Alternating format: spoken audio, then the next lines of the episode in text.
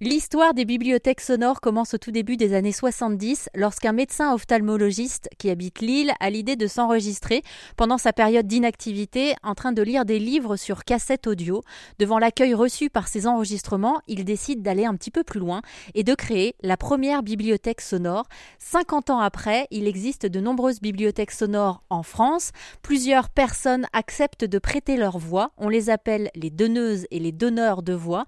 Ils s'enregistrent de nombreux nombreuses heures d'affilée pour lire des livres pour les personnes qui ne peuvent pas lire. J'ai pu me rendre à la bibliothèque sonore de Charenton-le-Pont et j'ai discuté avec Monsieur Ray, le président de cette association, qui m'a parlé du fonctionnement. C'est un service qui est totalement gratuit pour nos bénéficiaires. Alors nous nous appelons nos bénéficiaires des audio-lecteurs, euh, mais ce sont effectivement donc tout ce qui est déficient visuel, déficient moteur, dyslexique, etc. De par nos statuts, c'est un service gratuit. Alors ça ne les empêche pas de faire des dons, bien sûr, c'est avec plaisir que nous les recevrons, mais le service est totalement gratuit. Dans le concret, comment ça se passe? On imagine que donc euh, moi je veux faire appel à, vos services, euh, je vais juste sur le site internet et je télécharge des livres? Alors, vous devez, vous devez être inscrit parce que donc nous bénéficions de ce que l'on appelle l'exception au droit d'auteur du ministère de la Culture, qui nous permet d'enregistrer tout ce qui est produit par l'édition française. En contrepartie, nous devons, nous devons pouvoir prouver que les personnes que nous servons sont bien éligibles, c'est-à-dire déficients visuels, moteurs, dyslexiques, etc. Donc, ils doivent en cas, sur demande, ils doivent pouvoir nous fournir une attestation de ce type de handicap. Et ils ont accès à, à combien de livres? Moi j'ai du mal à me rendre compte. Euh.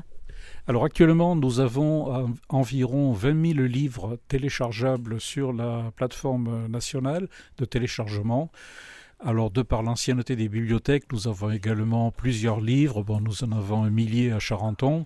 Euh, en plus de ce qui est disponible sur le serveur, la qualité n'est pas toujours euh, dans les standards actuels, puisqu'ils ont été enregistrés il y a plusieurs années, mais ils sont quand même disponibles. Mais bon, pour faire, euh, pour parler de ce qui est disponible sur la plateforme nationale, c'est une, c'est environ 20 000 livres. Nous sommes actuellement à la bibliothèque sonore de Charenton et on va maintenant découvrir l'une des donneuses de voix. Euh, il y a beaucoup d'ailleurs de donneurs et donneuses de, voix. Alors, nous en avons euh, un gros millier en France et à Charenton une douzaine, dont Lise. Alors Lise, bonjour. Bonjour. Quelle voix d'abord? Comment vous en êtes venue à vouloir faire ça? Alors, il y a très longtemps, ça commence comme une histoire, euh, je, travaillais encore et je suis tombée sur une petite annonce dans un journal, je crois que c'était Télérama d'ailleurs, et euh, que j'ai découpé soigneusement, où on demandait des donneurs de voix. Voilà. Donc je l'ai découpé en me disant ça un jour, je le ferai. Pourquoi?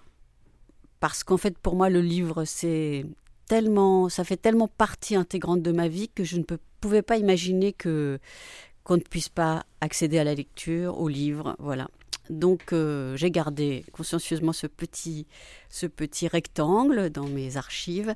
Et quand je suis je arrivée à la retraite, donc j'ai tout de suite, je suis arrivée donc début mars 2016 à la retraite et j'ai contacté Charenton, qui était donc la, bibliothèque sonore la plus proche de chez moi.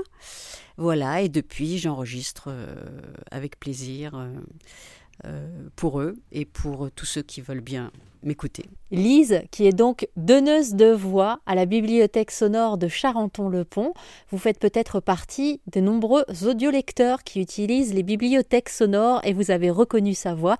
On va continuer à la découvrir toute cette semaine sur RZN Radio.